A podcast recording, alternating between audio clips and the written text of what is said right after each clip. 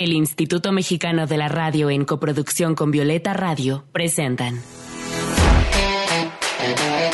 Voces en Resistencia con Julia Didrikson. Voces en Resistencia con Julia Didrikson.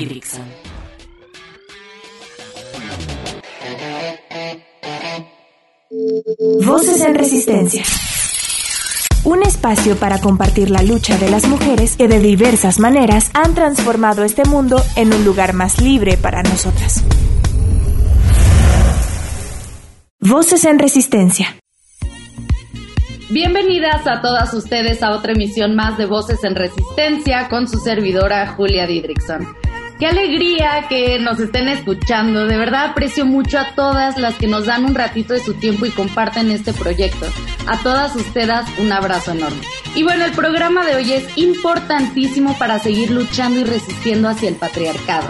Hablaremos de nuestra arma más poderosa. ¿Cuál creen que es? Pues sí, la sororidad. Y como cada semana tenemos una gran invitada, démosle la bienvenida a Annie Herbert, alias la fotógrafa Sorora. Ani, ¿cómo estás? Hola Julia, súper contenta de estar hoy contigo, presenciando cómo haces crecer las redes sororas entre nosotras. Muchas gracias. Gracias, Ani. Me da mucho gusto conocerte. Mi corazón se llena de alegría cada que una mujer se suma a este programa. Recuerden que nos pueden escribir vía Twitter a arroba reactor 105 o arroba violeta radio-fm. Comenzamos. Voces en Resistencia. ¿Qué es y qué no es la sororidad? La sororidad es un concepto feminista que trajo la gran Marcela Lagarde a nuestro continente. Muchas gracias, Marcela Lagarde. Ella la define como una herramienta de complicidad entre mujeres, una propuesta política para que nos aliemos y trabajemos juntas. Y yo agregaría que es una propuesta también para que resistamos a la idea patriarcal de que la peor enemiga de una mujer es otra mujer, porque ese mito lo hemos escuchado siempre. La sororidad no quiere decir que todas tengamos que amarnos y ser amigas. Como afirma la colectiva italiana Librería de Mujeres de Milán, las mujeres no debemos amarnos todas, pero sí debemos de aceptar que nos necesitamos. Y nos necesitamos para resistir y luchar contra el orden social patriarcal que tanto afecta nuestra autoestima, nuestra identidad y nuestra cotidianidad. Y bueno, a nuestra invitada de hoy la encontré viendo un video de YouTube sobre sororidad y luego platicando nos dimos cuenta que las dos habíamos compartido unos meses juntas en Argentina, pero bueno, no nos conocimos. Pero bueno, ¿quieren que les platique un poquito más de ella? La fotógrafa sorora Annie Herbert realizó sus estudios universitarios de fotografía en la Facultad de Artes Plásticas de la Universidad Veracruzana y de Artes Digitales en la Universidad Nacional de Quilmes en Buenos Aires, Argentina. Desde el 2018 ha documentado el movimiento feminista latinoamericano, registrando eventos como la Marea Verde a favor de la despenalización del aborto en Argentina, el Encuentro Latinoamericano de Feminismos en la ciudad de La Plata, Buenos Aires, y el movimiento feminista en Jalapa, Veracruz registrando testimonios de mujeres pertenecientes a diversos feminismos, acompañando a través de sus imágenes el crecimiento del movimiento, la unión de las mujeres y la apropiación de las calles. En 2019 estrenó su corto documental Diálogos Sororos, donde la temática central es el feminismo, la marea verde y la sororidad. En un momento también hablaremos de eso. Su trabajo se centra en mostrar cómo las mujeres pueden generar redes de apoyo y contención entre ellas para crecer juntas. Sus imágenes son un medio que transmite voces, historias e ideas de mujeres. Ani, de nuevo, un gustazo tenerte en el programa. Sabemos que desde niña se nos socializó para estar en constante competencia con otras mujeres, y mitos patriarcales, como el que mencioné al principio de que la peor enemiga de una mujer es otra mujer, nos han hecho guardar una misoginia interiorizada muy fuerte. ¿De qué manera las industrias culturales como el cine, la televisión han reforzado esta idea de rivalidad entre nosotras? Fíjate que es bien importante que veamos las raíces, desde dónde vienen estas creencias y justamente la industria del cine y la televisión todo el tiempo nos están llenando de arquetipos, arquetipos como la buena y la mala mujer. Y bueno, qué decir de las telenovelas que crecimos viendo, ¿no? La mayoría de los latinoamericanos fueron la escuela para aprender sobre los mitos de la enemistad entre nosotras. ¿Qué vamos observando ahí? Pues mujeres que se hacen la vida imposible las unas a las otras, teniendo rivalidades, compitiendo la mayoría de veces. ¿Por qué? Por el amor de un hombre, por un empleo o por cierto estatus social. Por ser la más guapa. Sí, por ser la más guapa. Entonces eh, es importante reconocer que más bien muchas veces estamos en discusión porque tenemos muy pocos espacios para desarrollarnos, que los espacios están mayormente creados para los hombres y es más fácil enemistarnos, nos quieren hacer seguir creyendo que el problema está entre nosotras, cuando ya sabemos que esta es una gran mentira.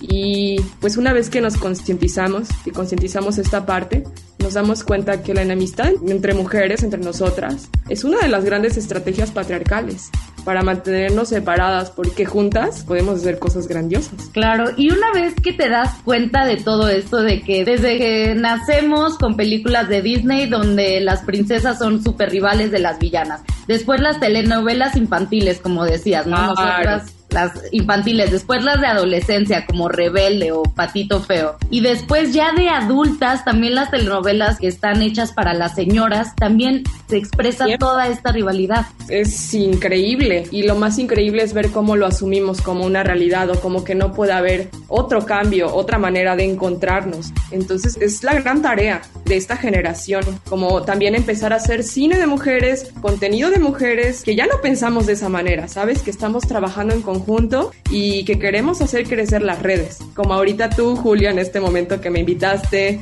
que no me conoces, pero que la sororidad está implícita, ¿sabes? Yo ya me siento en un espacio seguro aquí contigo y, y sé que juntas podríamos trabajar y apoyarnos sin ningún problema.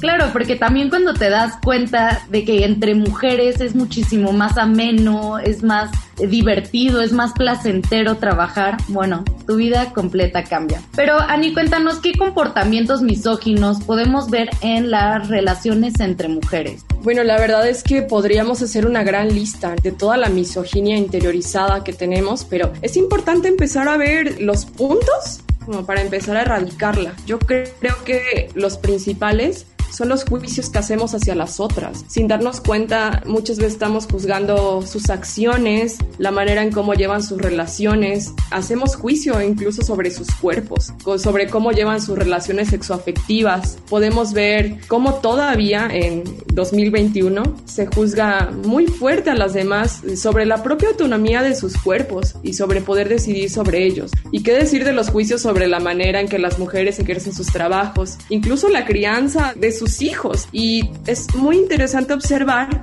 cómo este juicio que se hace hacia las compañeras, que nos hacemos las unas a las otras, no es el mismo juicio que se hace hacia los hombres, ¿no? Ellos no están bajo esta lupa.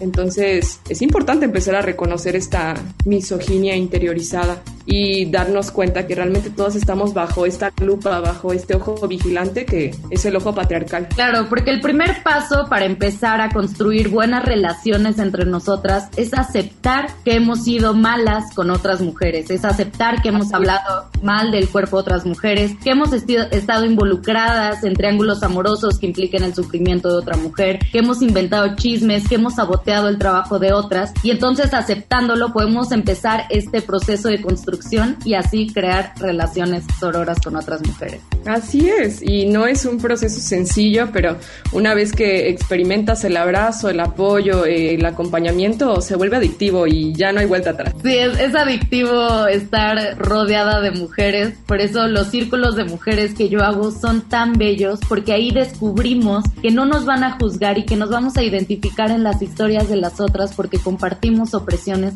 pero también compartimos esta lucha. Ani, vámonos con nuestra primera canción de este programa. Esta canción es recomendada justamente por nuestra invitada de hoy. Se llama Sisters Are Done It For Themselves y es de la banda británica de New Wave Eurythmic. Estás escuchando Voces en Resistencia. Voces que resisten también desde la música.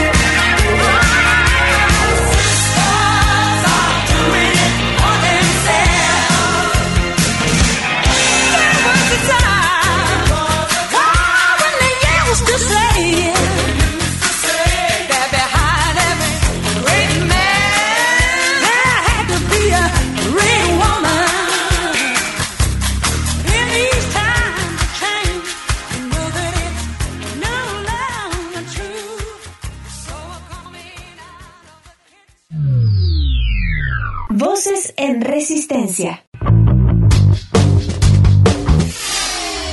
Te invitamos a resistir con nosotras desde las redes sociales.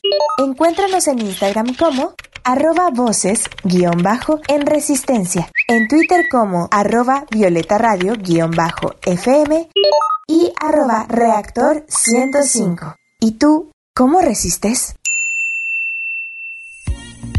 Y regresamos con Annie Herbert para hablar de esta herramienta tan poderosa de las que nos podemos apropiar todas las mujeres, la sororidad. Ani, después de hablar sobre cómo se refuerza esta idea de rivalidad entre nosotras y sobre la misoginia que también llevamos dentro, te quiero hacer la pregunta del millón. ¿Cómo comenzar a construir lazos sororos con las mujeres de nuestro alrededor y también con las mujeres que no conocemos? Me gusta mucho cómo al principio de este episodio describiste a la sororidad como el arma más poderosa que tenemos las mujeres, porque justamente a mí me gusta percibirla así, como un poder que está al alcance de todas. Cuando decidimos dejar de lado los juicios misóginos hacia las compañeras y nos abrimos a escuchar, a compartir, nos damos cuenta que las situaciones, las vivencias, las experiencias que nos unifican son muchas más que las que nos separan. Y también debemos recordar algo muy importante, que el feminismo es político y que la sororidad también es un pacto político entre nosotras. Entonces, el decidir ejercer empatía hacia la otra, el permanecer a su lado y acompañarla en sus procesos, es una decisión que se puede tomar Es también un trabajo diario que implica valorar a las otras y a nosotras mismas, a escuchar y a observarlas con respeto. Y ahora, en esta época de la vida, vemos con fuerza cómo ha crecido la red sorora, con movimientos como el Me Too, como el Yo sí te creo. Desde hace algunos años dan muestra como, aunque no nos conocemos, aunque no seamos amigas, aunque no tengamos nada en común, la verdad es que el acuerpamiento que genera la sororidad salva vidas y nos abre a nuevos caminos, a nuevas posibilidades y a nuevas realidades. Me encanta que hayas tocado ese tema porque en las redes sociales claro que se puede ver la tremenda sororidad que estamos aprendiendo y que estamos ejerciendo. Como esta dinámica muy hermosa que se hizo de que, bueno, si subían las nudes de una chica, en los comentarios todas empezaban a decir, no, son mis fotos, no, no, no, son mis fotos, son mis fotos, son mis fotos. Y está hermoso porque entonces, aunque no nos conozcamos, sabemos que ahí estamos para apoyar a las otras. Pero también, pues, una pregunta algo difícil. ¿Qué pasa si una mujer ha sido cruel con nosotras y nos ha maltratado? ¿También tenemos que ser sororas con ella? Es un punto súper importante, es de qué hacemos, ¿no? Con las que no son sororas o las que no son nuestras amigas. Bueno, es otra vez recordar que la sororidad es pacto político y no implica que tengamos que ser amigas, o sea, hay que grabarnos esto. Entonces, muchas veces, ¿qué pasa? Que se empieza a romantizar la sororidad, se quiere entender como amor y tolerancia absoluta hacia la otra, cuando la realidad es que existen mujeres que oprimen, existen mujeres que explotan, que discriminan, que lucran y que ejercen conductas dañinas hacia otras mujeres. A mí me ha tocado personalmente por tener el sobrenombre de la fotógrafa Sorora, que algunas compañeras piensan que voy a aceptar sus violencias misóginas. Y la verdad es que en estos casos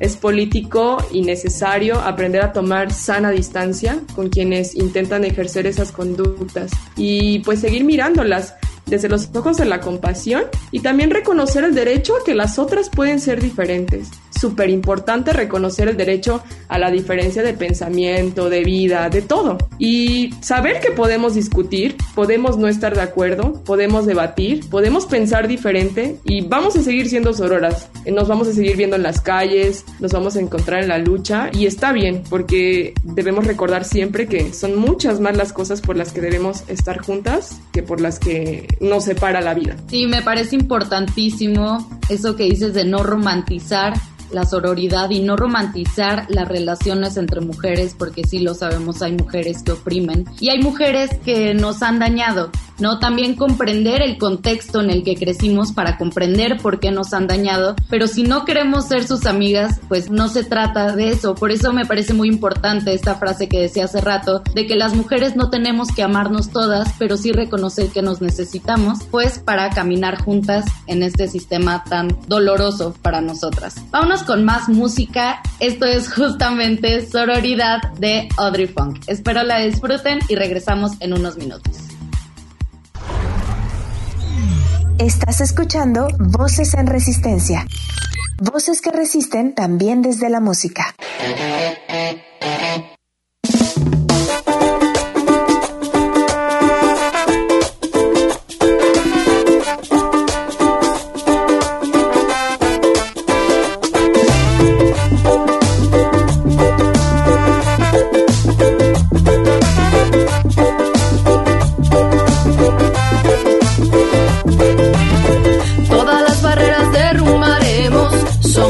Aunque digan somos menos, somos fieras en esta selva. Con femenina esencia, comprobaremos que sororidad es la respuesta. A través de amor, lucha y coherencia, labramos camino espiritual con la tierra. La luna madre brillante de nuestra marea, conectamos con ancestras. Guían con el mar nuestras estrellas, vibraciones de la diosa me dan respuestas. Medicina Pachamama te regala en cada aliento el suspiro del cuerpo cuando me libero. Con mis hermanas vibro, rivalidad no quiero. No, no, no, no. Sororidad es la respuesta, bro.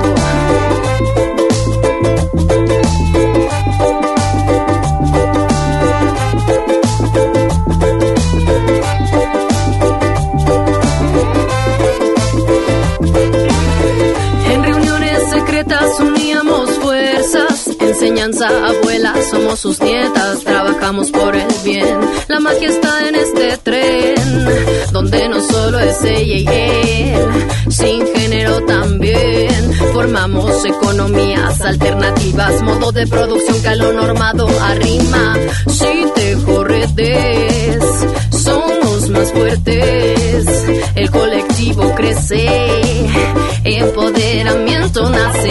En galaxia siento el poder del centro, medicina Pachamama te regala en cada aliento el suspiro del cuerpo cuando me libero. Con mis hermanas vibro, rivalidad no quiero. No. Rivalidad no quiero. Voces en Resistencia.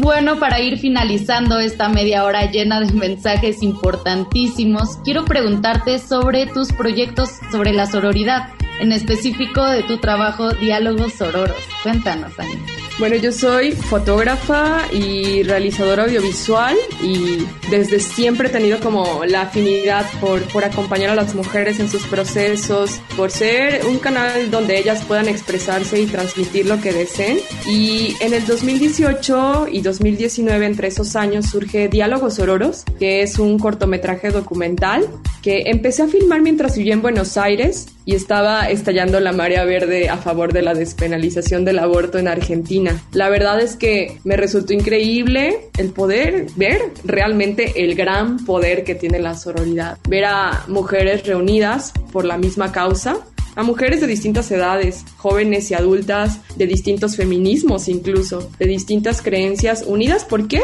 Por la misma necesidad la necesidad de reivindicar la autonomía y la decisión sobre nuestros cuerpos, reivindicar el derecho a decidir. Entonces, mientras estas mujeres usaban un pañuelo verde como símbolo, ahora vemos que este pañuelo también llegó a nuestro país y esta marea verde sorora también llegó para acompañarnos en las marchas, en las calles y en la cotidianidad pues se hizo súper presente la fuerza de la sororidad. Entonces, Diálogos Sororos es una pequeña muestra donde vemos parte del inicio de la sororidad masiva latinoamericana. Es un trabajo donde me abrí a la escucha sorora, a la escucha respetuosa, donde con mi cámara retraté a mujeres de distintos países latinoamericanos, donde podemos apreciar la fuerza y las grandes cosas que podemos lograr cuando nos unimos. Ay, Ani, me encanta y te felicito mucho por tu trabajo porque las mujeres también también resistimos al crear proyectos artísticos que nos ayuden a reforzar las ideas de otras, nuestras propias ideas y nuestra lucha. Y con lo del pañuelo verde, cuando viví también en Argentina, era hermoso porque sentías la sororidad a distancia. O sea, si yo sabía que si en algún momento estaba en peligro, me sentía incómoda o alguien me estaba acosando, veías alrededor a miles de mujeres con pañuelo verde y yo sabía que acercándome a ellas iba a recibir un apoyo sororo. Así que sí, la marea verde ha sido un gran movimiento de sororidad. Totalmente. Tú que lo viviste conmigo,